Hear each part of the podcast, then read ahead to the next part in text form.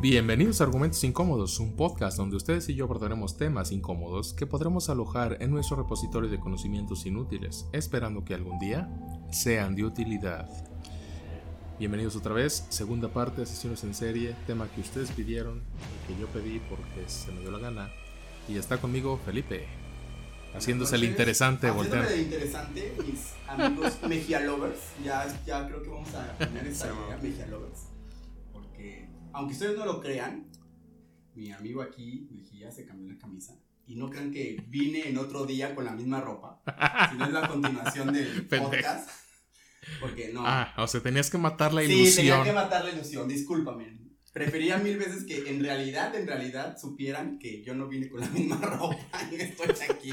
Entonces quedé peor yo porque me cambié la camisa. Sí, claro, claro, claro. Tenías que cambiarte la camisa, pero no. Soy, soy un anti-Mejía Lovers, entonces chicos, rompan la ilusión de que su, su, compañero Mejía, su amigo Mejía, está aquí. Este, ah, es que estaba muy largo, no íbamos a acabar en una hora. Y... La verdad, la verdad. Bueno, vamos la verdad, ahorita hace mucho calor, neta. Ay, este pinche ventilador. Sí, pero más una cosa es el ventilador, otra cosa es de, este, el aire acondicionado. Mira, ya métele. Oh, pues perdón, eso, ah, chinga. Me voy a volver bien psicópata aquí. pero en fin. Bueno, ojo. el término psicópata, como dijimos el, la vez pasada, sí, el programa pasado, sí. no, hace cinco minutos. Hace, cinco minutos, hace una hora exactamente. No es sinónimo de asesino en serie. Si bien la mayoría de los asesinos seriales son psicópatas, a la vez la gran mayoría de los psicópatas no son asesinos en serie, ya lo habíamos mencionado. De hecho, la mayoría ni siquiera son delincuentes violentos. Esto no quiere decir que no utilicen a la gente para satisfacer sus fines. El psicópata que sí es asesino en serie sabe perfectamente lo que busca cuando mata, y es ese acto de poder lo que él más anhela. No obstante, esto no significa que no existan asesinos seriales cuya infancia haya sido ciertamente penosa y con abusos importantes, que lo decíamos, sino que tales circunstancias no le impiden desear hacer lo que hacen y obtener una gratificación emocional única. Y en relación a esto, quiero mencionar este icono popular cinematográfico del asesino en serie Hannibal Lecter, que explica bien a las claras que sus actos son su decisión. No acepta que él sea un producto de, de tara sus circunstancias ambientales y clama para sí la plena responsabilidad de asumir su naturaleza. En la novela El silencio de los corderos de Thomas Harris, cuando Clarice en la primera entrevista lo insta a que rellene el cuestionario del FBI para que así puedan comprender lo que le pasó. Es decir, convertirse en un asesino en serie caníbal. Dexter. Dexter, iba a decir Dexter. ¿Ya ves cómo traes tu. este, mi chip, mi chip. chip. de hace como una hora. ¿Ven cómo no se cambió, se cambió la camisa?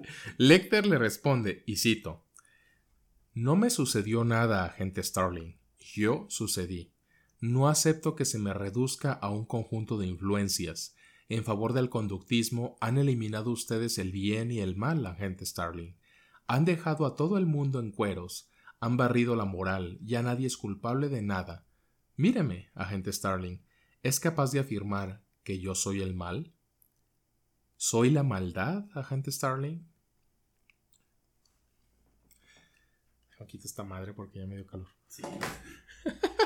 El asesino en serie surge en un proceso de autodescubrimiento que normalmente empieza en la infancia tardía o en la, adolescencia, donde puede torturar animales o sentirse fascinado por estímulos de violencia y sadismo. Estas son fuente de sus fantasías que llegando a un punto tendrá que liberar mediante los asesinatos consecutivos. Surge en él un anhelo que tras pasar toda frontera para sentirse auténticamente vivo, Utiliza el crimen porque necesita transgredir toda moral humana. Su naturaleza se hace mediante la negación explícita de ésta.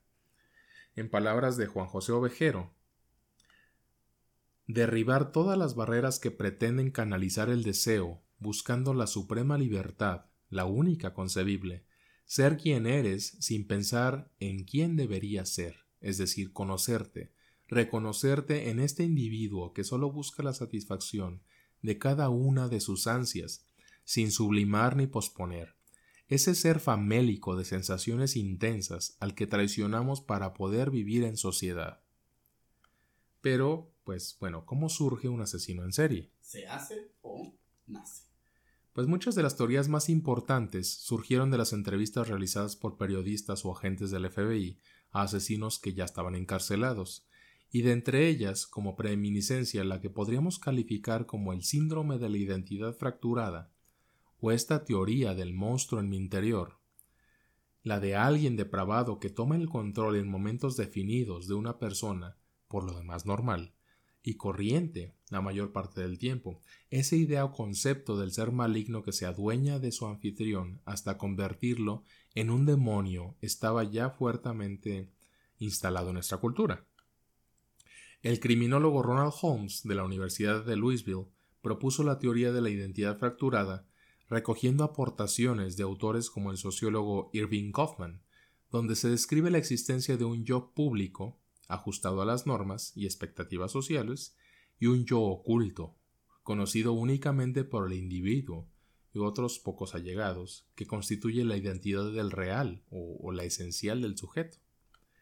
El sujeto es del todo consciente de que cuando actúa de forma convencional en la sociedad, sus actos son encubridores de su actividad homicida, y es muy habitual que utilice sus actividades cotidianas para explorar lugares o víctimas propicias para sus crímenes.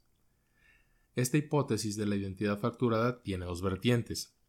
La primera es el reconocimiento del asesino en serie como una persona que tiene esa capacidad de representar a dos personalidades, una frente a la sociedad y otra fuera de ella. Esa capacidad de comportamiento que se conoce como periodo de enfriamiento en la que puede si bien estar asesinando a una persona y después en este periodo de enfriamiento comportarse de la manera más normal, sin sentir ningún remordimiento al respecto como una persona neurótica común y corriente. Y la otra explicación de esta hipótesis que dice que el inicio u origen del homicida en serie se deba a eventos traumáticos en su infancia o adolescencia, que ya lo habíamos dicho, y que incluso no se ha podido demostrar de forma satisfactoria porque tiene tres razones, o sea, tres razones por las cuales esta teoría no se ha podido demostrar. La de que, durante, bueno, que durante su infancia y adolescencia hubo esta fracturación de la... Del Exactamente. La primera es porque si bien existen abundantes casos en los que el asesino serial sufrió graves abusos en la infancia, no son tan pocos la gran mayoría. O al menos esto se ha mostrado empíricamente. Es decir, existen muchos asesinos en serie que no presentaron este tipo de antecedentes de abuso. La segunda razón es que tampoco queda del todo establecido que en los casos en los que se dieron estos abusos, estos fueron la causa principal de que se convirtieran en asesinos seriales. Y la tercera es que entre todos los niños gravemente maltratados, solo una ínfima parte se convierten en asesinos. Y por descontado, una muy pequeña porción de esta última llega a ser un asesino serial. Bueno, decíamos, no cabe duda de que existen múltiples teorías en cuanto al origen de un asesino en serie para intentar explicar qué hace que un sujeto se convierta en lo que es. Pero, de lo que caben pocas dudas es que al menos en su prevalencia y en su forma de actuar, los asesinos seriales están muy influidos por la cultura. Si no se estudia la cultura, no se puede tener una comprensión real de este tipo de crímenes. Kevin Haggerty, profesor de la Universidad de Alberta en Canadá, plantea una hipótesis de que el asesino serial acusa el impacto de diferentes fenómenos de la modernidad. Por modernidad, bueno, entendemos la sociedad surgida después de la Revolución Industrial. O de la Revolución Francesa, ¿no? Creo que ese fue el impacto. No. Porque ves que en la Revolución Francesa fue en 1789. Sí, pero. industrial, bueno, en es que, es que la, la, la, época industrial fue un fenómeno, ¿no? Evolutivo, sí, exactamente. Un poquito desde, bueno, al final de cuentas, la, la, revolución industrial fue en Inglaterra. Ajá. Se todo eso. Pero según yo era desde la Revolución Francesa, ¿no? Donde se rompe todo este, este esquema de gobernabilidad. Pero ah, bueno, no. ya, vamos de ahí. Bueno, de hecho, eh, la, bueno, en términos de modernidad, este había leído yo que, que, sí es a partir de la revolución industrial. O sea que hay un cambio cultural muy grande, en función de, la introducción de, ya de, la fuerza. De la fuerza, exactamente. Precisamente por eso. Este, y, y, y, y, es esta. Pues hay, hay, bueno, en esta revolución industrial empieza una confianza en el proceso, en el progreso científico, la competencia mercantil, este, y todo esto sirve para alcanzar un estatus que se logra por la acumulación de bienes, prestigio, poder, exactamente, a diferencia de la sociedad premoderna, la anterior, regida por clases estancadas, como tú bien lo decías, y códigos muy religiosos, ¿no? Estos fenómenos de la modernidad son los que proporcionan al asesino en serie su identidad. La concepción que tiene el propio asesino serial de sí mismo es el resultado de cómo él entiende que en su sociedad y época se define a este tipo de criminales. Y por otra parte, su abundancia en el siglo XX se explica porque las sociedades modernas proveen de razones y oportunidades para que los asesinos en serie puedan prosperar. Este autor nos dice que hay cinco aspectos de la modernidad que nos propone, por las cuales hay condiciones que crearon o que pueden crear una sesión en serie. El primero es que los medios de comunicación social convierten al asesino serial en un fenómeno masivo y crean una mística de éxito que suscita la imitación. Presentan un modelo copiado por aspirantes a criminales seriales. Que no son asesinos eh, propiamente dicho, ni tienen ese contexto, nada más que por copiar o sentir una, necesidad de, como de bueno, una necesidad de, de, estar dentro de algo, pertenecer a algo, pues lo, lo realizan. Exacto, como una cuestión. Llama la atención, ¿no? Claro. El segundo es el anonimato y la abundancia de víctimas porque la explosión industrial generó un éxodo masivo a las ciudades. Efectivamente. Llenas ahora pues de gente anónima y en condiciones de vida penosas. Sí. Hay víctimas abundantes y muy accesibles. Sí, porque al final de cuentas, pues obviamente dentro de un contexto, como tú dices, este, esta migración del campo a las ciudades, pues en, las ciudades ya no, ya no era como, ah, mi vecino o estas, este, se conocían entre ellos, Ya llegaba mucha gente y al final le cuentas a la empresa, o bueno, a este monstruo capitalista que conocemos como la empresa o, el ente este, productivo, pues ya no le importa quién maneja qué, ¿no? O sea, ves a cinco personas deshumanizadas que no tienen identidad y esta, esta como falta de identidad, está como tipo ocultamiento, porque si ustedes al final de cuentas en, lo que conlleva la revolución industrial, como bien lo estamos contextualizando, pues vemos a gente vestida de la misma forma, haciendo lo mismo, o sea, esta producción en masa, que pues esta, esta, esta, ¿cómo se, esta privacidad o esta como ocultamiento, pues es muy fácil, ¿no? anonimato. El, este anonimato este, da pie para que el proceso de, de, esta, de esta, criminalidad se lleve en un, en un contexto menos este, identificable, bueno, este, sí, sí, sí. menos público. Ajá, o sea, no se conoce nadie. Y, Puede ser cualquiera. ¿no? Exactamente. El tercero es esta mentalidad racional y utilitarista en la que la gente, lo que decías, la gente deja de estar tan relacionada. Lo importante es este rol productivo que da beneficios y esa deshumanización, que quita valor a la vida humana y facilita la actuación del asesino serial. Efectivamente. El cuarto es la cultura del narcisismo en la que se fomenta el individualismo y la competitividad feroz. El sentirse superior y con poder es un gran valor social. Sin llegar al público. Sí, sí, sí. La sociedad se toma egocéntrica y hedonista, o sea, la sociedad como tal. El quinto es la denigración de las víctimas porque se crean estereotipos negativos de personas que no están preparadas para triunfar en la modernidad. Las prostitutas y otras personas vulnerables son devastadas, lo que proporciona un relato al asesino serial que justifica sus crímenes para él. Exacto. Ya lo decíamos en eh, la vez pasada. Hace referencia para que nuestra sociedad racional deje a un lado a las personas que no tienen valor como creadores de valor económico o como consumidores. Pocos se preocupan por este tipo de personas. Y tenemos, bueno, aquí, aquí quería recalcar, hay un ejemplo del asesino en serie ruso Andrei Chikatilo, y bueno, ya lo mencionas, a Jeffrey Dahmer, el caníbal de Milwaukee, el asesino de Río Verde, que no me acuerdo cómo se llama. Este, son asesinos que mataron gente que era considerada gente marginal o de poco valor económico y de alguna u otra forma más vulnerable, ¿no? Sí, vulnerable. Porque al final de cuentas, bueno, me voy a ver muy derechos humanos. A eso vamos, de hecho. Pero, ajá, este, esta, esta como discriminación, ¿no? Eres discriminado por ser mujer, por ejemplo. Ajá. Por ser, bueno, una mujer, dicen que existe como la, la potencialización de la discriminación. Ese es un término mío, pero más, más que nada quisiera como que se diera esta idea. Donde una mujer es discriminada por el solo hecho de ser mujer. Claro. Luego, atínale que es una mujer que no es, este, que es indígena, ¿no? Ajá. Que tiene discapacidad. Entonces hay una doble, triple, cuádruple este, potencialización de la discriminación basada una- en una- en una misma persona, ¿no? Ahora, imagínate vivir en un contexto, y lo vivimos actualmente, ¿no? Donde, ¿quiénes son los más marginados, no? ¿A quién le importa un niño, por ejemplo, de 10, 9, 8, 7 años, que vive en una colonia marginada?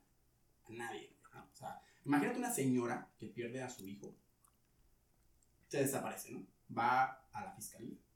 ¿Dónde vive? No, pues en terremoto, ¿no? Justo eso pasa. Y de repente dicen, ah, pues este, pues mire, su hijo, y viene el, el prejuicio, ¿no? Su hijo se fue porque, pues, ya no quería vivir en la pobreza y tal vez ande en otras partes, ¿no? Estos contextos marginados, discriminaliza- eh, discriminalizados, sí, creo que sí va la, la- la palabra, pues son contextos o nichos de oportunidad que tiene no solamente eh, el, el- el criminal, sino otros contextos, otros este, sujetos activos, como puede ser el crimen organizado. ¿no? Ujú. Entonces, pues llego, este, me llevo a un menor, me llevo a una mujer, me llevo todo, sea para matarla, sea para prostituirla, sea para otras cosas, usarla Ujú. Económicamente, laboralmente, explotación, Ujú. y no pasa nada. Exacto. Y ahora, estos contextos, no sé bajo qué, qué criterios los haya tomado es- es- esta, esta doctrina o este- este- esta investigación, si en, la- en el siglo XXI, el siglo XX o 20, en este caso hablo del 20, ajá. Pero lo seguimos viviendo. Sí, sí, O sí, sea, totalmente. Potosí, literalmente, literalmente, Ajá. tiene colonias marginadas que, ojo, vamos, si ustedes ven por ahí que una mamá dice, oye, mi hijo se fue, o bueno, no, no encuentro a mi hijo, ustedes, el primer, y la verdad es, una, es, un, es un prejuicio Una cuestión natural. cultural, Ajá, exactamente. exacto, es decir, pues a lo mejor se fue porque, o una de dos, se fue a Estados Unidos, o lo que tú quieras, o fue el crimen. Y ya, desaparecen. Y ya no, pa- Y ajá, pasa no pasa nada. nada, exactamente. Eso se suma una estadística de personas desaparecidas que ciertamente, y- Ujú. y, y también me voy a ver muy, este, muy estereotipado, pero es una situación que, bajo un privilegio en el cual nosotros vivimos, que a lo mejor yo no me voy a sentir que tengo una- un potencial económico para que la fiscalía me haga caso, pero yo sí me siento vulnerado porque en caso de yo desaparecer, voy a hacer esa misma estadística. Claro. Y punto. Sí, sí, sí. Sí, totalmente. De hecho, justo tocaste el punto de lo que, de lo que sí, que Ah, es, Siempre me adelanto.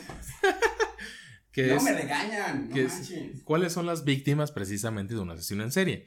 Y bueno, hablamos ya que regularmente eligen personas que están al margen de la sociedad económica, Exacto. al margen de la sociedad moral. Que podemos ser cualquiera de nosotros, porque vamos, yo no me siento económicamente importante. Pero lo que me refiero es que eh, el, el perfil que ellos eligen es esas personas a las que, entre comillas, nadie va a extrañar. O sea, eh, Ni nadie va a buscar o nadie va a levantar o, la mano por ajá, ellos, exactamente. Eh, y, y- y bueno, en, en esta, para ellos, bueno, tienen esta identidad de real oculta que les da mucha ventaja cuando se convierten en cazadores, porque este, de acuerdo con este autor, bueno, con Vicente Garrido, existe una teoría en criminología denominada las actividades cotidianas, así se llama, El que- costumbrismo, ¿no? que postula que para que ocurra un delito tienen que coincidir tres factores o circunstancias. Y dice, primero, que un sujeto motivado, tiene que haber un sujeto motivado para cometer el delito. Sujeto activo, Ajá. Luego, tiene que haber la presencia de una víctima u objeto apetecible. sujeto pasivo, La ausencia de guardianes capaces de repeler la acción delictiva. las circunstancias. Y dice, ¿y quiénes son las víctimas preferidas de estos cazadores? Pues en un sentido amplio, cualquiera puede ser una víctima de asesino en serio, lo que decíamos. Pero no todos tienen la misma probabilidad, lo que decíamos también. En realidad, si teniendo en cuenta estos tres factores nos preguntamos, ¿quiénes son los que en el transcurso de estas actividades cotidianas tienen mayor probabilidad de tropezarse con asesinos motivados, sin la presencia de guardianes capacitados para defenderlos? Pues llegaríamos a la conclusión de que son eh, bueno, una, las mujeres que se prostituyen, este, personas que pueden desaparecer sin que nadie dé la voz de alarma, o por lo menos en un tiempo considerable. Y, pero no solo ellas, un estudio realizado por Chris Robert, quizá y sobre 375 víctimas de los asesinos en serie en Reino Unido a partir de 1960, halló que la diferen- a diferencia de lo que ocurre con los asesinos en series de, un- de los asesinos de, de los asesinos en una sola víctima, que no son asesinos en serie, cuyas víctimas regularmente son hombres, Los asesinos seriales se inclinaron por cinco grupos de víctimas en la sociedad, que son hombres homosexuales, personas mayores o ancianos, niños. Prostitutas y personas errantes. Vagabundos. Ajá. Sí, obviamente, matar a un vagabundo. Exactamente. Y, y si hubo, ay, es que no, no me acuerdo, hay, hubo un asesino en serie este, de color, o afroamericanos, quieres ver así, este, que mató a más de ochenta y tantas personas marginales, o sea, vagabundos. Él era vagabundo, pero mató más de no sé cuántos vagabundos, y nadie, o sea, lo acaban de cachar hace como en el 2013. Vamos, también podríamos decir que qué padre esta actividad social, ¿no? Eliminar. Es que volvemos a lo es mismo. Que, es, es que de ahí como lo ves, ¿no? O sea, y de repente, por ejemplo, tú bueno, no sé, imaginemos, no me recuerdo dónde fue, creo que aquí en México, no, no, no recuerdo la verdad cómo estuvo ese caso, pero el caso más o menos era de que una banda de jóvenes de clase rica, no sé si en San Luis, no sé dónde, salía como a diversión con un bar y golpeaba a marginados, ¿no? Vagabundos, este, Ujú. pordioseros y, y limosneros, ¿no? Obviamente salta de que, ay, es que cómo es posible, que no sé qué, que no sé cuánto. Pero, ¿qué pasa cuando de repente te dice, la ciudad se llena de vagabundos? Y pues. Pero es que, es, es que volvemos a lo mismo, es la cuestión justificación moral de la- del crimen, o sea, Exacto. O sea, es ahí por- es como, por ejemplo, no, no estoy justificando el hecho de que vayan a asesinar. No. él, él dijo. Exacto. No, no, no, no, no estoy diciendo esto.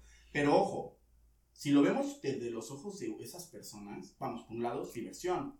Entonces, ¿qué te llevó a pensar que era divertido golpear a una persona, no? Ahora, ojo, no digo que sean psicópatas, no, no, no, o sea, vamos, cada quien está, este, es libre de hacer lo que quiera, pero dentro de las limitaciones.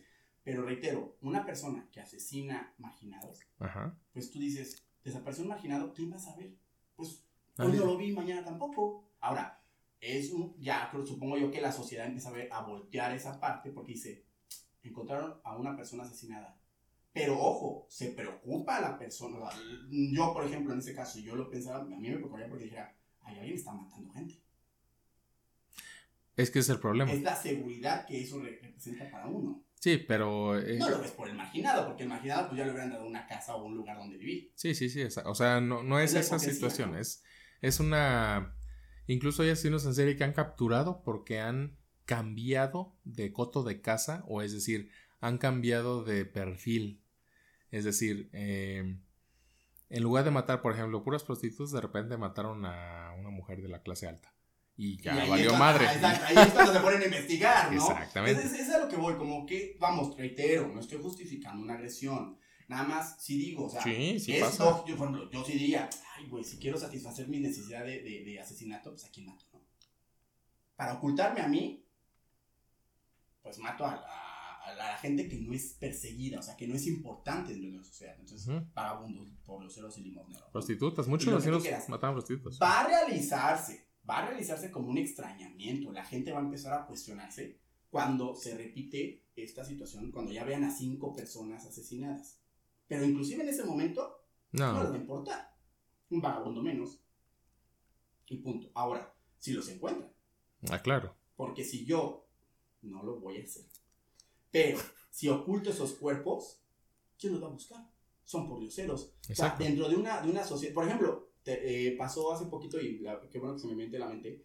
Hubo una campaña, creo que por ahí, donde había una persona marginada, este, una persona, no sé si era este, vagabundo o tenía algo, de la, de la tercera edad o personas adultas mayores, mayores de 60 años, donde decían: esa persona no tiene papeles, no tiene INE, no tiene ni siquiera acceso a internet para sacar una, una ficha para lo del COVID Ajá. pedían apoyo. Entonces, esa, esa persona necesitaba apoyo para el COVID, pero no tenía forma de accese- acceder al, al- al- al- al- al- a la Sí, sí. vacuna. Pero ojo, tenía derechos. Ah, Vamos, reitero, pero ojo, la persona no estaba identificable para el Estado. eh, No tenía documentos, por eso era esa campaña. Ahora, ¿quién voltea a ver un vagabundo? Ustedes, el vagabundo de su, de su centro histórico, ¿saben cómo se llama? Lo identifican porque, pues, al final de cuentas lo ven todo el tiempo que va pasando. ¿Pero saben cómo se llama? ¿Qué historia tiene? Pues no. Y si no está, pues. Y, y si, por ejemplo, ese vagabundo no entra dentro de un contexto de ustedes, como lo decían, como costumbrista, de que cada vez en las mañanas lo ven pasar, si el día desaparece, ¿qué dicen? Ah, pues se fue de otra ciudad. porque por eso es vagabundo. Pero, ¿qué pasaría cuando se dan cuenta, o extrañamente, podría ser un, un contexto de una novela, que una persona se interese en la matanza de un vagabundo, y pues, ¿qué pasaría? Sí, o sea, es, es, es esta parte de, de, de victimología que eligen, digo, no digo que todos de los los- invisibles, ¿no? los De hecho, pasó mucho y ha pasado mucho, digo, hay muchos casos de asesinos en serie con, con esta situación. Eh, se veía en la mente de Jeffrey Dahmer otra vez, el caníbal de Milwaukee. Él mataba gente de color, eh, los violaba y los mataba, adolescentes Ah, de mira, color. qué padre. Y él era-. Y él era blanco, o sea, él era caucásico. Pero era racismo, ¿no? O sea, No, no los mataba por racismo, era por ser un asesino en serie. Pero mataban negros nada más. No, mataba de todo. Ah, de- o sea, de Pero- Pero hubo una ocasión en la que se le escapó uno, un negro, digo, ay, sí, bueno, un afroamericano. Y Mira, lleg- negro, vamos. es- Ya, es- ya, ya, Mira, ya, México- ya, ya, negro, negro, este- negro, ya, ya. Mira, es que No quiero entrar en eso, no, no, no. Paréntesis, paréntesis. Eh, Si comentario, No, sí, no, yo no. ¿para qué no tiene caso? No tiene sentido. Bueno, pero pues es que, por ejemplo, aquí en México, pues a los negros sí les llamamos negros, pero. Yo ejemplo, también, pero o hay gente que se ofende, güey. Ya sé, pero. Mejia Lovers, creo que eso. Ya sé, a mí. México, o sea, le decimos chinos a los japoneses, no a viceversa, tailandeses, no sé, güey, o sea. Bueno, Vamos, yo también tengo estudios, ¿no? O sea, no soy un pendejo, ¿no? Pero. yo dije que no tuvieras No, no, estudios. pero por ejemplo, es que lo que pasa es, este, yo también, por ejemplo, sí entiendo, sí entiendo que durante un proceso pues, marginable o lo que tú quieras, negro es como un peso simbólico, ¿no? Pero pues en México como que no, pues, y afroamericano. Ah, ya, ya, sí, sí, bueno, Pero ya. una persona de color. Ya, la verga. Ajá. Se le escapó. ajá. Este, llegó con dos policías y, dijo, y les dijo, este vato me esposó, me quería matar, la chingada, no sé qué. Pero era también, era también este vagabundo o na- o- No, él era un negro, era negro, Pero, más. o sea, vamos, ¿no es la misma persona que mataba este, vagabundos? No, no, esa es otra persona. Ah. El, el que, el que te digo que era homosexual y mataba a Ah, adolescentes. Y llegó con policías y le- el que se le escapó, se le escapó. Y este, y los policías, no, pues qué pedo. Y fueron, ah, como él vivía, él era caucásico y vivía en un barrio de negros. Sí, sí, sí. Entonces no era racismo. No, O- o no, era un asesino en serie. Sí, sí, sí, pero por ejemplo, es que, por ejemplo, Espérame, déjame. ah, pero no, te que explico la tú, tú Mira, cuéntame el chisme. mira, total, Ven, Tania. que los policías fueron a donde él les dijo al negro que, pues, que Sí, que estaba estaba- capturado. Oye, mira. Y abrió él y dijo, no, pues es que estábamos este, en una aventura aquí eh, sexual y pues, pues es que andamos drogados. Usted sabe, oficial, no la chingada. y- Ah, bueno, pues no hay pedo. Y se fueron. y pues lo mató. O sea, así como que, ay, se le escapó este, oiga. Pásale. Y Sí, el otro sí, güey sí. dice que, que no, güey. Sí, sí, sí. Sí, así No pasó. Y así ha pasado con muchos escenos en serie. Pero es por esa misma doble personalidad que tiene. O sea, está como de decir. No, ellos tienen la capacidad de... Sí, de- sí, sí, simular, sí. ¿no? Sí, De- sí, de- sí, claro, Que al claro. final de cuentas todo el mundo lo tenemos. Sí, ¿no? sí, pero hay gente más. Ah, no, sí, o sea, es, es que eh, es lo que llama este, este Jeff, este, el, el- este Dexter, el oscuro pasajero, ¿no? O sea, como que está... no Esta sé, doble personalidad que Sí. dice, este, pero está este- cabrona, ¿no? O sea, así como... porque es esta, precisamente esta es la, la- la capacidad que tiene el asesino en serie de tener ese periodo de enfriamiento, es decir, matar, que es como de, o sea, como que... ah, sí. y luego estar en ese periodo de, Porque hasta, no sé, o sea, ves que hay, hay como, bueno, en el cine también se da mucho, de que hasta se toman un café ahí como en el cuerpo, como que se relajan. sí, sí, sí, o sea, pero cada quien tiene sus rituales, o sea, vaya, lo, Exacto, ajá. sí, o La sea, contemplación, como la pasión. pero es un, es algo que no, que no está más, que no está dentro de una persona que es, no es psicópata, o sea, o sea, que mates a alguien y, y estés como si nada ahí descuartizado, como si fuera cualquier cosa. ¿Ya viste la película de The Voices que te dije que vieras, cabrón? Mira, veces En Netflix, en Netflix, güey, sí. A Netflix. Bueno, de un vato que es un asesino en serie, pero el güey sí está trastornado, tiene un delirio paranoide, Ok. es, es- es esquizofrénico. Él es de los este, desorganizados. Desorganizado si lo tomamos en cuenta con la clasificación de este vato. Este. Es- está bien, bien interesante. Es de humor negro, ¿eh? Es humor No, pero negro. pues, a mí me encanta. Si le digo negro al negro. No, es humor muy negro, digo, si la gente, digo. eh, Tien- Tienes que tener un nivel de, de humor. Sí, de de- y también como conciencia, ¿sabes? Por ejemplo, yo siempre he dicho que el humor negro, más allá de ofender lo que tú quieras, tú también debes de tener el contexto, o sea, de un- una como seriedad, decir, bueno, lo está diciendo de- dentro de un contexto y dentro de ese contexto se queda. Ya viéndolo de este para Sí, sí, sí, claro, claro. Es como los estando peros, entonces muchos de ellos es humor negro y, y ni modo que, digas. Todo el mundo se ofende porque pues no, no está muy claro. Ahora también se cree que si lo dices en televisión a, público, pues hay gente Ay, no, pero poca poca creativa de que es bueno, aparte también es que es que en México de repente la tele educa de repente. Bueno, bueno, o sea, te diré, porque por ejemplo, yo diría, güey, estás viendo un, un estando pero. Sí. Vamos, dice un chiste, un humor negro, lo que tú quieras. Sí. Güey, obviamente no te vas a casar con eso. bueno, hay gente que se casa con eso.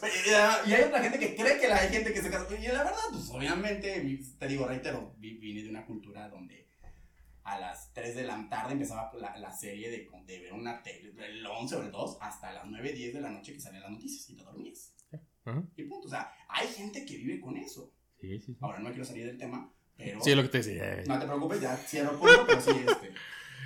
No, bueno, ya. Ya. Ajá. Bueno, eh, ¿cuáles son las necesidades o motivaciones que tiene un asesino en serie? Esto es lo que quería tocar. Sí, la motivación. El asesino en serie, dijimos, está altamente motivado para matar. La violencia extrema contra otro ser humano responde a su naturaleza esencial. Cada crimen es una expresión de sus necesidades psicológicas, mm. que establecen objetos de deseo mediante sus fantasías. Punto. Mm, una de las que domina más y la más importante que mencionamos es el poder y el control. Se puede decir que son incapaces en muchos sentidos de generar vínculos profundos con, con personas allegadas, vínculos emocionales. Y sustituyen estas metas que toda persona normal desarrolla en la vida por la emoción y los sentimientos que les producen el poder y el control que logran ellos sobre la, persona, exactamente, como homicida. Junto con este motivo central está el placer sexual, que puede expresarse de una forma sádica o mediante la ira. La propia ira, sin que tenga que asociarse al impulso sexual, y muchas veces canalizada en un sentido de venganza, con frecuente difuso, con frecuencia este, interpretado como difuso. Es decir, podemos entender como relacionada más o menos directamente con ciertos hechos dolorosos de su pasado. Decíamos este, que no es un hecho como tal, pero puedes tener relación. O sea, que, que, si a ti tu mamá no te compró el PlayStation o el Xbox, no vas a ser un pinche Sí, sí, sí. acéptalo, o sea, no mames. Sí, ya, entendí ese punto. Otro motivo es el lucro o el estatus, como se ha observado en casos célebres tristemente de las viudas negras, y en su opuesto masculino que los vividores se lucran con conquistas y luego las matan. La causa o motivación patológica propia de sujetos que desarrollan una grave enfermedad mental y generan un relato paranoico que los llevan a matar y el deseo de obtener fama y reconocimiento lo que suele ir asociado a la excitación de batir a la policía y demostrar sus habilidades criminales. Una de las tipologías más célebres que se utilizan para clasificar a los asesinos en serie es de Ronald Holmes y en ella se distinguen cuatro tipos. ¿De asesinos en serie? Ajá, de asesinos en ¿Pero van eh, en, creciendo? No, es, una clasificación. Es el asesino en serie hedonista, que busca la gratificación sexual y puede realizar actos de sadismo y desmembramiento del cuerpo. Fíjate que está como, digo, eh, volviendo al tema de, de, lo de que a mí se me hacía como muy... Te choca. me choca por lo espiritual, pues güey, el cuerpo creo que sí es como... O sea, no me voy a, o sea, por ejemplo, si yo lo hiciera, obviamente no voy a hacer como que, ay, señor madre tierra, este, agarré una, o sea, no, no como un, cazador, ¿no? Porque ves que hay como, este, también esta, esta, esta idea de que si vas a matar a un animal, pues tienes que nada más para comer. Pero, güey, a mí un cuerpo descuartizado. Sí, Ahora, reitero, si yo quisiera, y la verdad, si hubiera un, pues, un supuesto donde yo quisiera matar a alguien, la verdad es cuartizar a alguien. Bien quemado. Yo, ah, exacto, o sea, así como que vienen pedacitos, güey, así como pico de gallo, güey, y para que nadie lo viera y aventárselas a los perros. O sea, sí, yo entendería, ojo, yo entendería la descuartización de un cuerpo basado en mi justificación de justicia, o sea, si alguien me hizo un daño, así por ejemplo, vamos, no tengo hijos, pero tengo un sobrino, este, y nació mi sobrino y ahorita veo en cada niño casi casi mi, eh, mi empatía de que... Claro, claro, claro. Si alguien hiciera algo a mi sobrino, ten por seguro que... Claro, es esa justificación moral, o sea... Pero ese pendejo que le haya hecho, o sea, vamos, no, no, no que lo haya tumbado, porque también me. ¿no? O sea, también digo, güey, punto. O sea, no también porque nada más lo aventó de punto, ¿no? Porque también a mí se me hace. ¿No has visto esos memes o esos Sí. videos donde. se- El papá que- Ah, exacto. Eso es como que sí, va. güey. Pero si a, mí, si a mi sobrino le sucede algo, neta, güey. O sea, neta, neta, yo sí descuartizaría al güey. Nada más para evadir la justicia. Ok, Y pero es yo que- diferente. Sí, no, pero no, o sea, No. También dentro de mi contexto de justicia yo sé que está mal, güey. O sea, yo sé que Sí, está pues, mal. o obviamente por algo lo estás haciendo, Exacto, ¿no? pero por ejemplo, yo ahorita, ahorita estoy, te estoy confesando un posible crimen, ¿no? O sea, es como algo así como medio raro. Pero, por ejemplo, yo creo, esto estaría, vamos, a lo mejor, ahorita te lo diría y te diría, antes de hacerlo, lo pensaría mil veces. Ok. Pero, Bueno, ojo, vamos, vamos. Pero creo que mi impulso, mi motivo para convertirme en un, en, en un, este, en, en un ente, o que, o que mi yo interior oscuro, digas, me, me poseyera, si lo vemos de este contexto,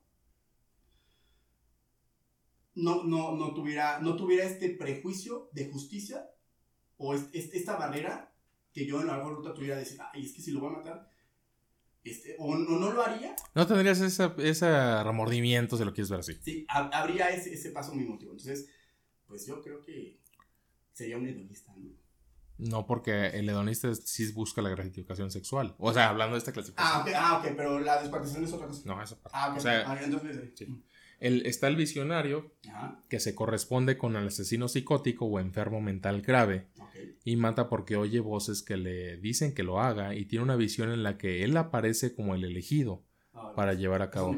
Sí, pues casi muchos dijeron eso. O sea, Ted Bundy lo dijo. Ah, yo sí los condenaría por pendejos. Dice que, nah, güey, a ver, Dios no te está matando. Es que muchos lo dijeron. O sea, No de ahí salió. Ah, bueno, sí, bueno, sí. Este, el hijo de Sam, o sea, hay varios que dijeron que algo, el hijo de Sam es, el- es que dijo que un perro le dijo que matara gente. O sea, Un va- perro le dijo que matara Sí. gente. un perro le dijo. Oye, entonces que los animalistas, ¿qué pedo, güey? Son un tipo de pre... No, no. O sea, pues él decía que el perro era el, perro del vecino, era el demonio y le dijo que matara gente. Güey, ¿qué pedo? Y que el perro se llama Sam, solo se llama el hijo de Sam, el asesino. Ah, bueno, bueno, su- por eso le pusieron, o sea, lo identificaron así. No manches, entonces hay que tener cuidado con los que aman mucho a los animales. No, güey, ojo, pues claro que lo dijo, pero no. Sí, o sea, entiendo. Eh, Y luego dice, el motivado por el poder y el control se siente erotizado por el poder ejercido sobre la víctima y en este caso la despersonaliza. En muchas ocasiones este tipo de asesino es el que las estrangula, muchas veces por detrás, como el, el asesino del Río Verde. Su, su pinche... Ridgway se apellida, Ok. Gary Ridgway. Este, el misionero se diferencia del visionario porque no es un psicótico, sino que actúa por el deseo de liberar a la comunidad de un tipo indeseable de persona, como las prostitutas o la gente de color. Ya. Pero siempre sin tiene. o sea, sin necesidad de... de- Pero tiene una gratificación sexual también, o sea. O sea, claro, es así como que te limpio, pero déjame a mí como satisfacer. O sea, yo te estoy haciendo un trabajo como... comun- comunitario. como este, por ejemplo, Harry Ridgway, la asesino Ujú. de Río Verde, mataba prostitutas, pero porque les Las violaba primero. Sí, las violaba, pero las mataba porque les tenía aberración. O sea, digo, ya sé que suena muy incongruente, pero es Sí, porque verdad. pues había así, a ver, güey, o sea, las crees basura y te metes con la basura, o sea... Sí, sí, sí, sí, o su- sea, así. Sí, sí, Bueno, sí. no digo que las creyera como basura, pero, o sea, supongo yo que... Pues sí, sí, sí. hacer- Las sentía como indeseables. Y por ejemplo, eh, nunca llegó a violentar o abusar o, este, de una persona que no fuera. No. O sea, literalmente sentía esas necesidades. O sea, la- No, se- es que mira. sentía puri- ¿Las purificaba? No. Él, él mataba prostitutas, pero pues incluso antes de empezar a matar, él, él usaba sus servicios de las prostitutas. O sea, O sea, él, él era él- eh, ah, consumista sí, de, sí, de- sí, sí. incluso él le decía a su esposa, este... Voy a ver. no, sé, voy a- no, no, no, Ah, le ah. decía este... Ay, qué caballero. no, le decía... era- No, le decía este, vístete así, vístete así. Ah, o sea, era, era- era este, muy- buy- bullo- muy bullerista, muy, tenía muchos fetiches, filias.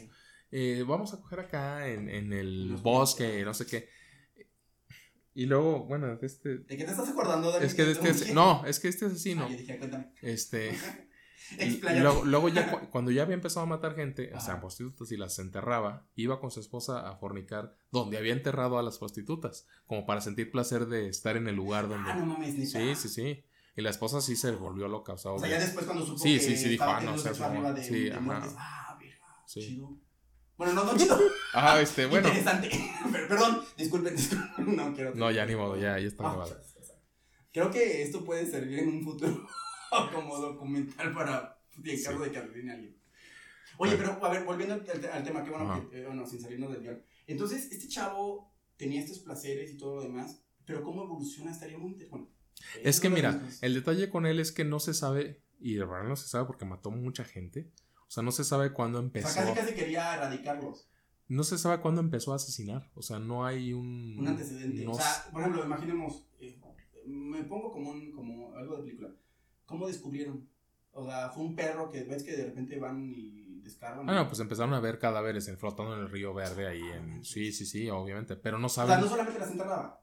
No, este, también las enterraba o las dejaba ahí que se pudran en el río.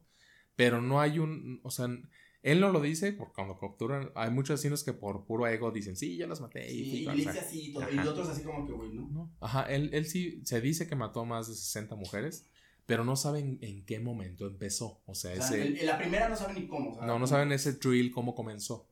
O sea, porque hay asesinos que sí se sabe cómo comenzó y cómo empezó y todo. Y cómo fue evolucionando ese, ese, ese proceso, ¿no? Pero en este caso en él no saben. y, por ejemplo, ¿por qué había unas que las tiraba y las otras las enterraba? Porque estaría muy padre, porque por ejemplo, a mí en lo personal sí me, sí me, sí me gustaría, más o menos, vamos, si estuviera de mí, oye, ¿por qué había unas que las aventabas al río y las otras supongo yo como ritual? Porque pues al final... Es que, eh, digo... Se como un poquito ritual, ¿no? Porque por ejemplo, imaginemos que de repente en un, en un páramo, no sé, un bosque, un parte del bosque, se enterrara a, cuerpos que tú, o sea, bueno, si yo fuera él, supiera que están abajo y llevara a mi, como a, a, una persona que elegida o algo, y fue, bueno, tú dijiste fónica, pero hacer ahí un ritual Sí, sí, sí, sí, al final es un ritual. Y, y, sentir eso, o sea, como que, o sea, vamos, reitero, lo hago. Este, saber cómo que, que Sí, pues es que, pues sí los entrevistaban, o sea, había gente que iba, periodistas, eh, agentes y todo para... Y no, y no contestaba, bueno, sería muy padre como ver esa parte. Sí, o sea, él, fíjate que, digo, sí voy a hablar de él en, más adelante, o sea, exclusivamente de, él, pero, no, no sé, fíjate. Porque te digo, si las aventaba también al río, tuvo que haber elegido unas. Sí, eh, sí, sí, claro, claro, claro, claro. sí, hay unas que no. Sí, sí, sí, por supuesto. Él fíjate que no tuvo tanta notoriedad. Sí, sí fue notorio, pero no fue, tuvo tanta notoriedad por, porque no fue tan gore, él las estrangulaba. Es, lo que te digo, o sea, vamos, las mataba, Las despersonalizaba y las mataba. Pero hay otras personas que o guardan algo. Sí, sí, tus trofeos. Ajá. Sí, pero por ejemplo, tienen más notoriedad asesinos en serie que desmembran, que, que hacen cosas más bizarras o más. Porque te digo, ese, ese es el nivel, ¿no? por ejemplo, creo que ya estamos normalizados. desgraciadamente. Bueno, desgraciadamente, porque es súper. Es que también esa violencia es natural, ¿no? Ah, no Vamos, natural es un. O sea, reitero, vuelvo al punto. Pero es que volvemos a, lo mismo. como un ser social pero... como, eh, de comunidad diría, a ver, güey, desde que mataste a una persona. Por eso, pero volvemos a lo mismo, o sea, al principio del, del, tema, la justificación moral de la violencia es natural. Exacto. Entre comillas. Porque, porque, porque culturalmente se acepta el motivo. ¿Cuáles son los crímenes más insidiosos. Aceptados. Bueno, ah, insidiosos. insidiosos que ya se nos hizo como, como costumbre de decir, ah, encontrar otro cuerpo mutilado. Ah. Pues depende del lugar. Del lugar, porque por ejemplo yo vivo en Soledad y ahí acaban de asesinar a un chavo lamentablemente de, de Didi, que yo digo, güey, pues bueno, lo asaltaron, lo mataron y se me hace natural, ¿no? O sea, bueno, natural. Se te hace normal. No, ajá, natural dentro de una sociedad. O, normalizado ahí donde estás. Exacto, sí, sí, Soledad siempre ha sido muy violento. Y también San Luis, pero bueno, por ejemplo, los feminicidios, tal vez. En ciertos lugares, son, normalizados. exacto. y otros no.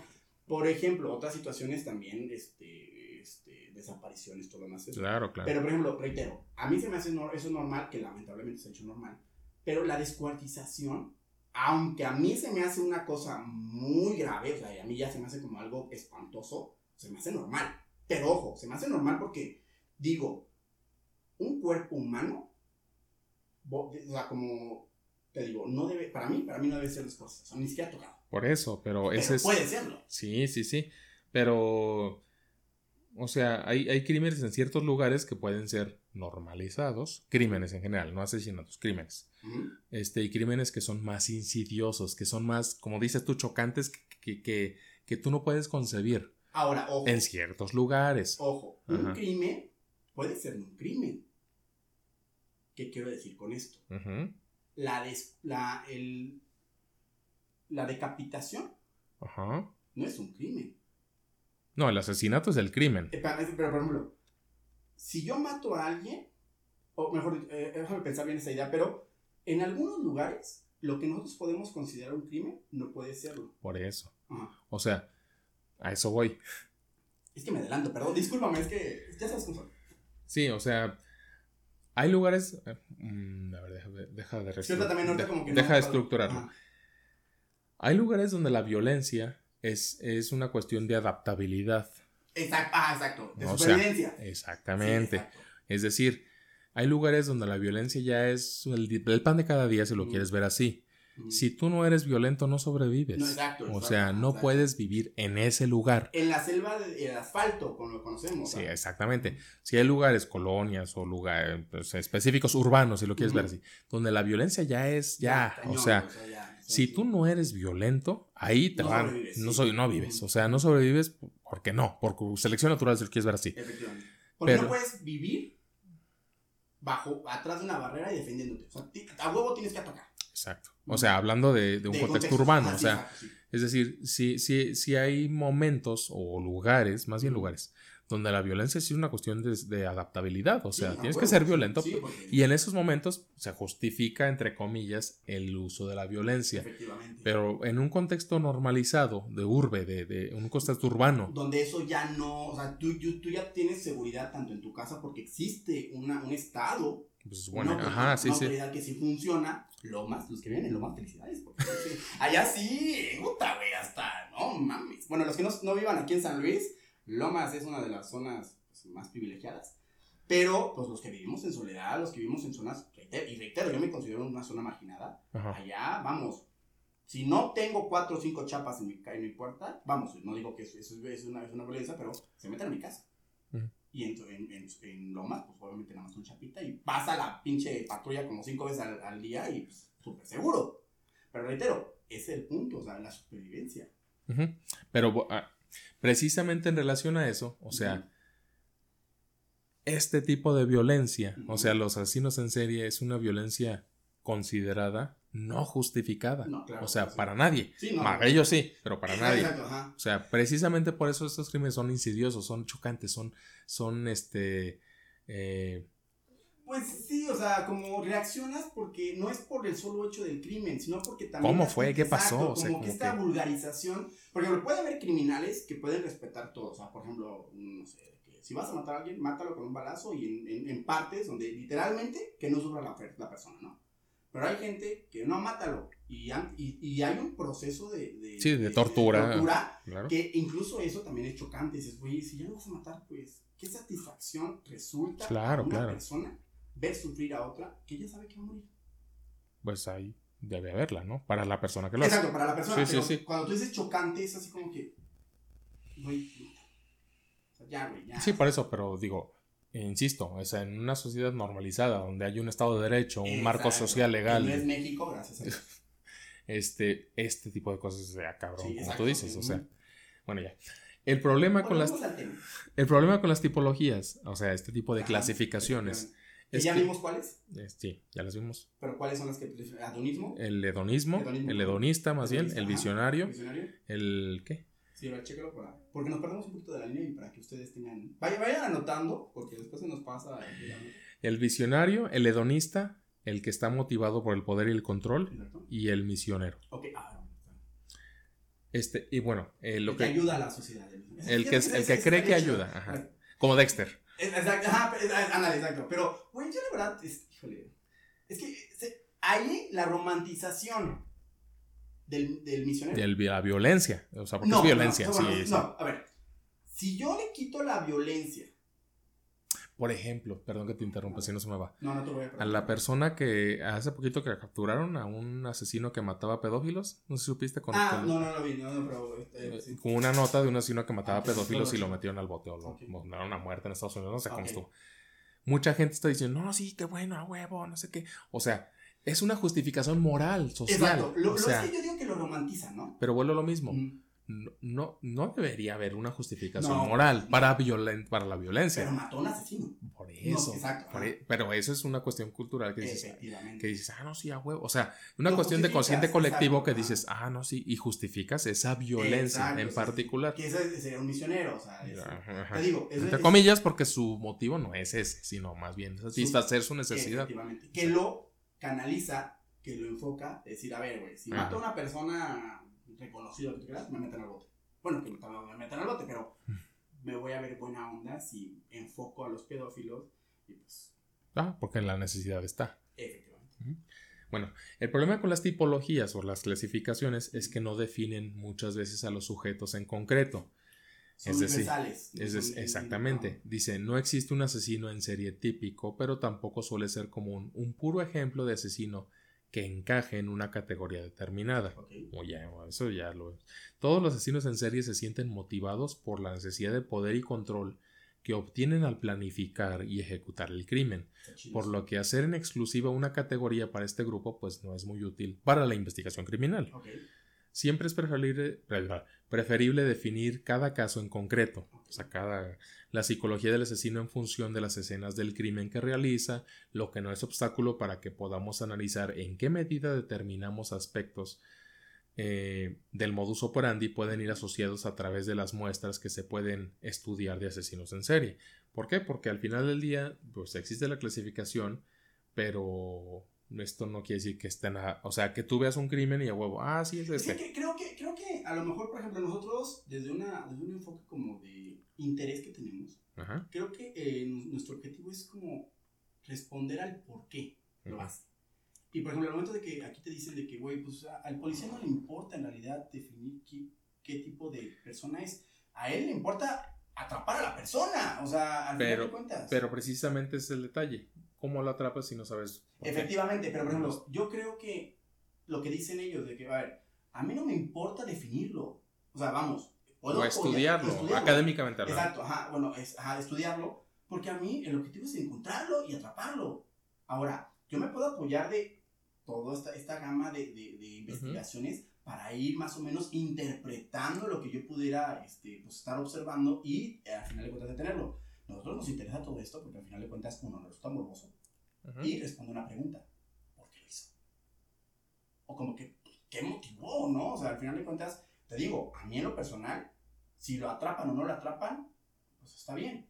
Pero a mí me interesarían bastantes por qué cavaba tú, bueno, este, este, bueno, eh, asesinaba prostitutas, las, las enterraba y tenía sexo arriba de ellas eh, con su esposa. Eso, eso como que a mí me llama.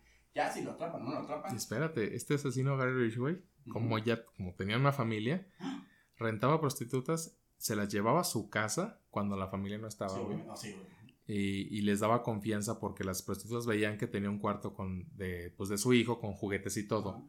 Y así como que ellas les daba confianza, ah, es un güey de familia que nomás quiere.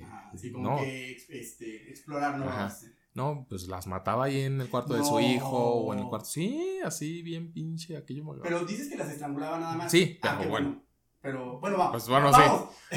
¿Qué pedo? No, se vayan a confundir, pero yo, digo así como que en plan, qué bueno porque no ensuciaba las, las no sé, los juguetes, ¿sabes? Perdón, ay, esto me, me proyectó este, bien caño, perdón. Este, este, qué, qué miedo. Felipe, este, ya terminamos, con tu permiso. No, no, pero, este, pues yo digo, o sea, tenía esta situación de, de prevención, de, de, de, hacer... Sí, de, de, planeación, exacto, pues. O sea, por ejemplo, supongo yo que su contexto de no, de, no asesinar. Luego... Tú sígueme contando. de, este mismo, de este mismo asesino, iba con su hijo en la camioneta, o sea, su hijo, iba, este, le decía, quédate aquí, hijo, iba por una prostituta, se la llevaba al bosque, la mataba, regresaba y le dijo, oye, la señora con la que fuiste, no, pues este ya se fue. Así. Ya sé que, o sea... Es que... Yo no lo haría. No, pero hay una cuestión... Aunque, aunque ustedes piensen ahorita con todo lo que estoy diciendo que sí lo podría hacer, pero no. O sea, como que, güey, qué padre. O sea, no, no qué padre, pero como que dices, güey, o sea... Ahora, la agilidad con que lo hacen, porque eso es práctico. Ah, pues sí, sí, sí, o sea, no era su primer asesinato. Efectivamente, o sea, volvemos a eso. Ya, ya, ya evolucionó su, su... Sabía qué onda, o sea, yo supongo, yo por hacer un pinche hoyo, güey, me un huevo, ¿no? O sea, no tengo ni siquiera la fuerza en los brazos, todo. Pero imagínate él hacer un hoyo, cavarlo, luego meter el cuerpo, enterrarlo, esconder todo y llegar así súper frío de que, ah, no, sí, hijo, ya vámonos. Pues imagínate. Y luego no, no llevaron a testificar a sus hijos o algo así.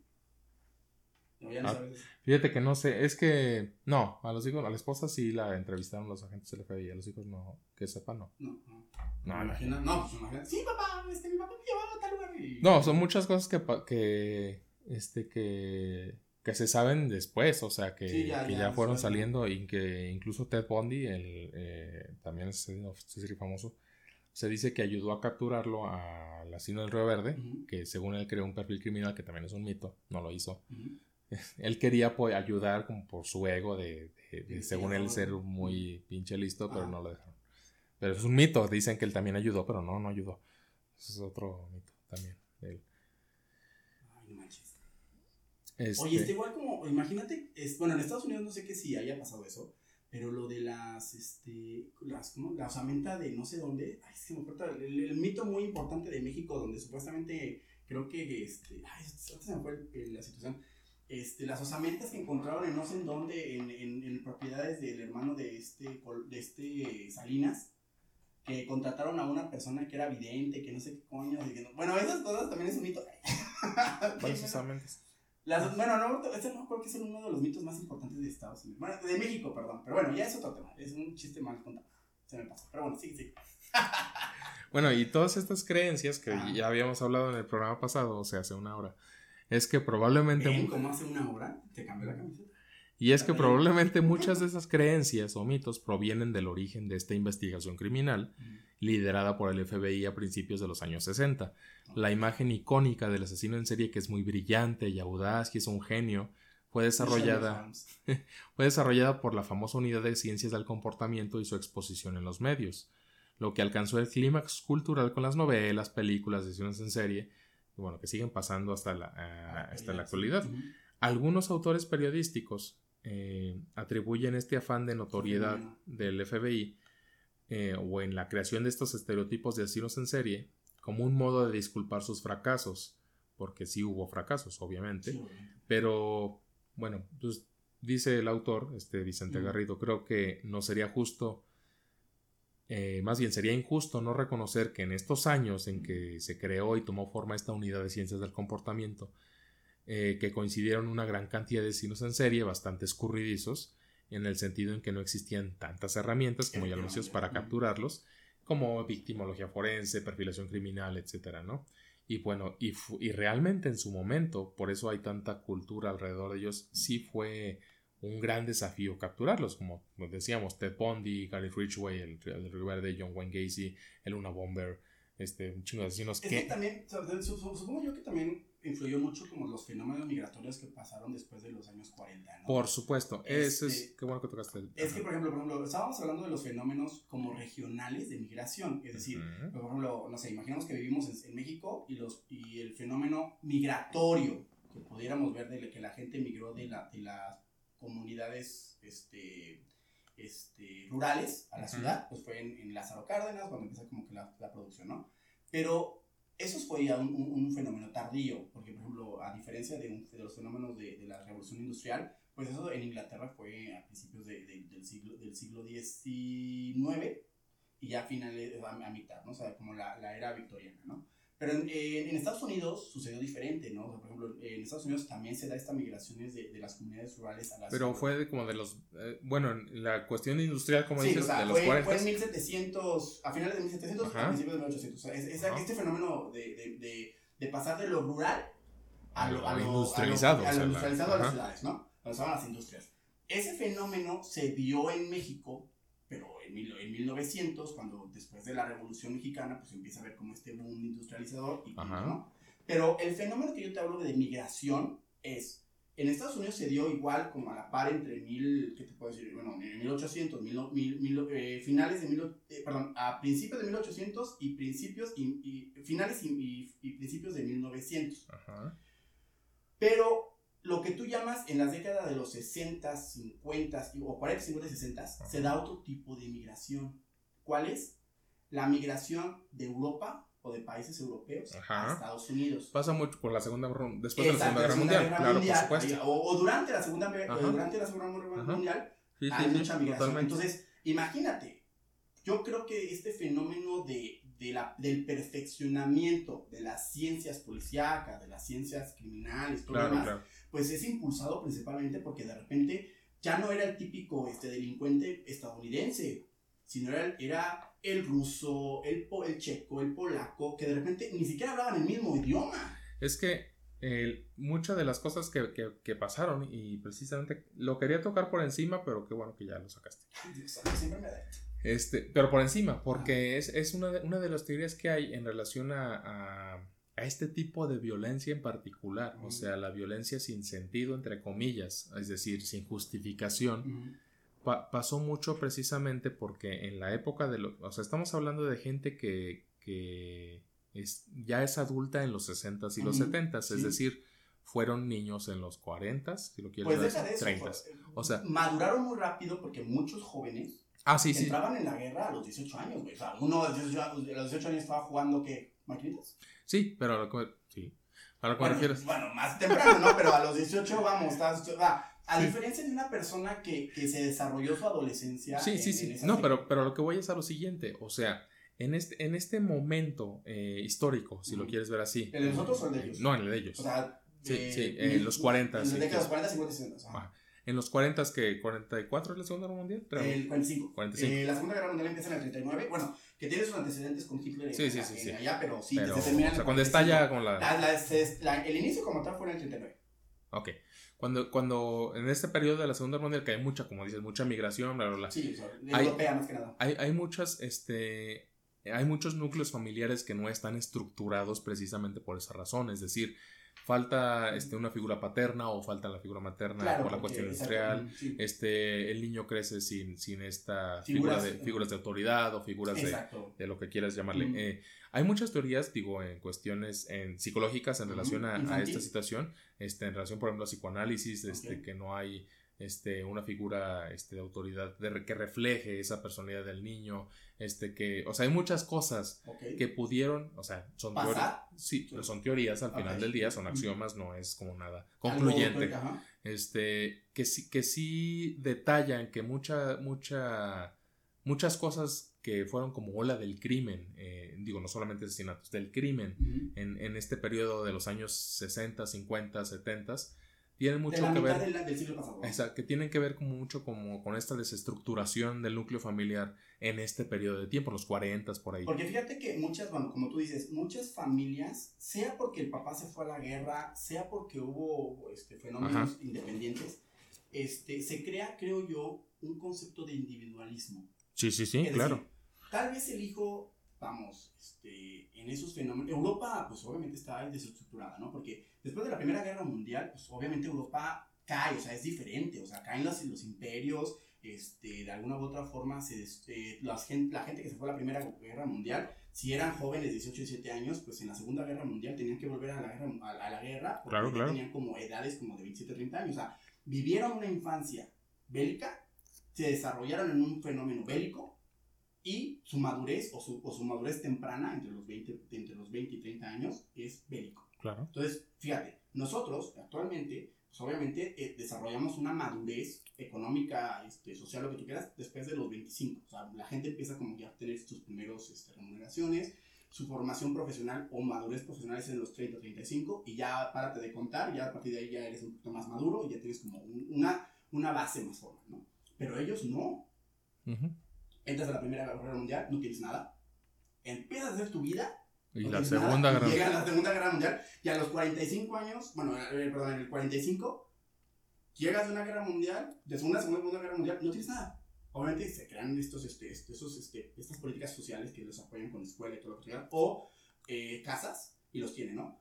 Pero son gente que... Con otra estructura de pensamiento. al final de cuentas se fueron a la guerra, no convivieron, vamos, si se fueron y gracias a Dios vivieron, regresan y sus papás ya murieron.